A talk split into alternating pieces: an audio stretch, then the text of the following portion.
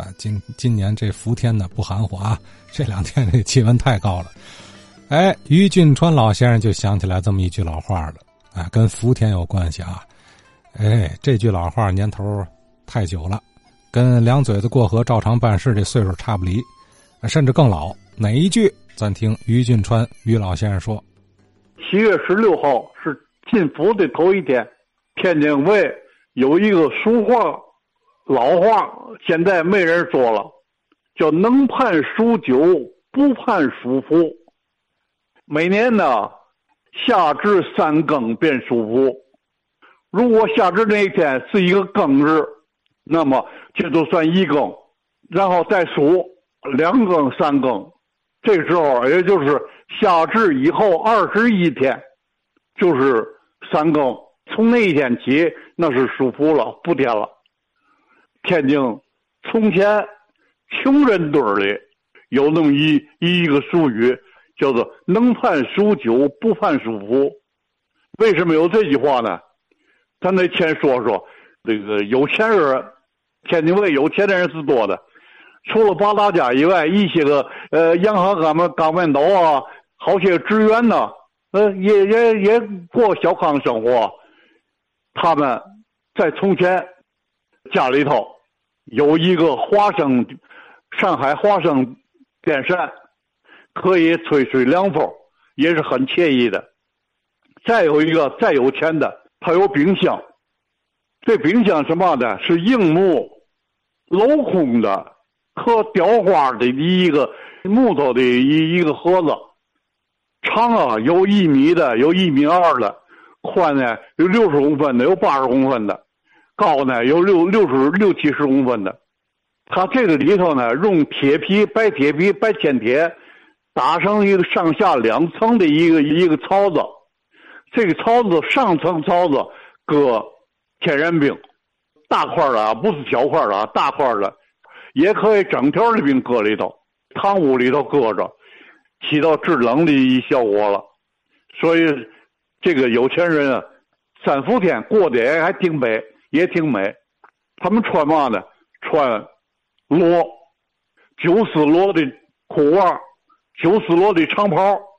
有的呢，呃，还要穿一个南方出产的一个呃黑脚绸。这黑脚绸就就咱天津人讲的靠纱，孩子们呢，呃，也也有很好的一个衣裳了。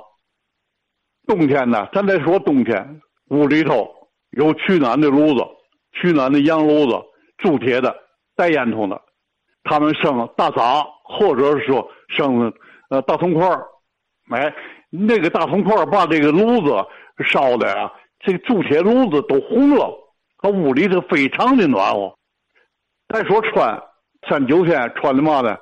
虎腿大衣了，戴海龙的帽子，穿大羽靴头，很暖和，很暖和了。他们可以到华清池啊，到玉清池啊，他们去洗澡，在那里头也是很很舒服的，很惬意的。咱再说穷人，穷人为什么说能判数九不判舒服？穷人。他一般的是卖苦力气的，挣钱有数。他们孩子还是多的，三四个孩子，十二三的，十一二的，呃，八九岁的，这小子没问题，有个背心裤衩，这一热天都可以过过下来了。那时候，我现在我想起来也没有中暑的，这小孩们没有中暑的，有背心裤衩，有有双鞋就玩去。哎，这冬天可不行。这冬天，小孩们必须得有棉袄，必须得有棉裤，必须得有棉鞋。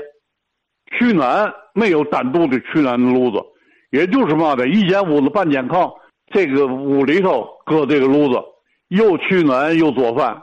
这烧煤球、大杂、大铜块这这个烧不起啊，所以说冬天的是很不好办。咱再回过头来再说这句话。能判属九，盼不盼舒服，盼舒服这天开始，就天一天比一天短了，也就是慢慢慢慢的也就凉快下来了。到数九呢，哎呀，一天长是一天了，天儿就一天比一天都暖和了，就可以有盼头了，有盼头生活就可以好一点了，不不用那挨冻受饿了。所以说那时候就穷人群里头就说那么句：“能判数九，不判数福。”所以说现在这个人们的生活条件要是好多了，好的太多了。所以说“能判数九，不判数福”的这句话就消失了。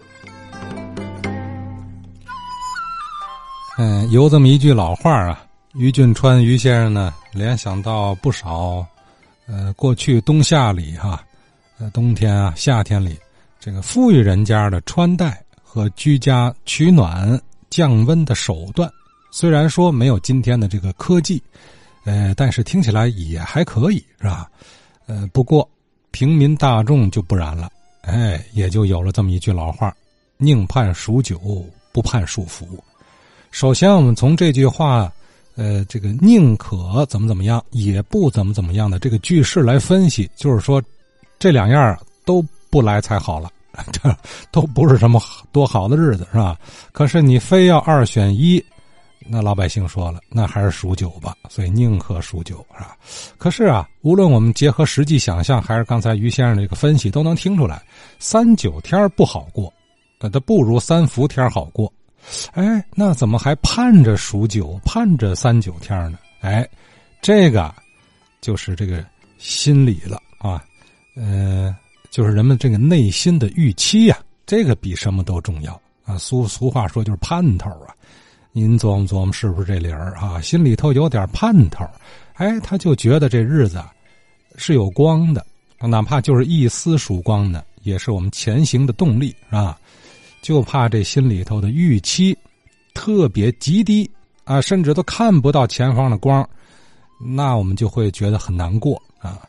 哎，预期是最重要的啊。这句老话或许这么延伸的一分析，就比较容易理解了。三九虽然难过，但是穷苦老百姓身处其中，忍受煎熬，可这心里头是亮堂的啊。因为没多少日子，我们就看到春暖花开了，呃，暑伏的。当下倒是稍微好过点可是，一想想，哎呦，即将到来的是无比难熬的冬仨月儿，哎，你看是不是就郁闷了？所以说啊，面对任何困难，不能失去信心啊！这个信心比黄金还重要，是吧？你看这句话和“宁判输就，不判输服”似乎也有异曲同工之处啊。嗯，通过一句老话，我们似乎也能联想到当下的这个防疫抗疫和拉动经济的大形势啊，心中的希望总还是要保持着。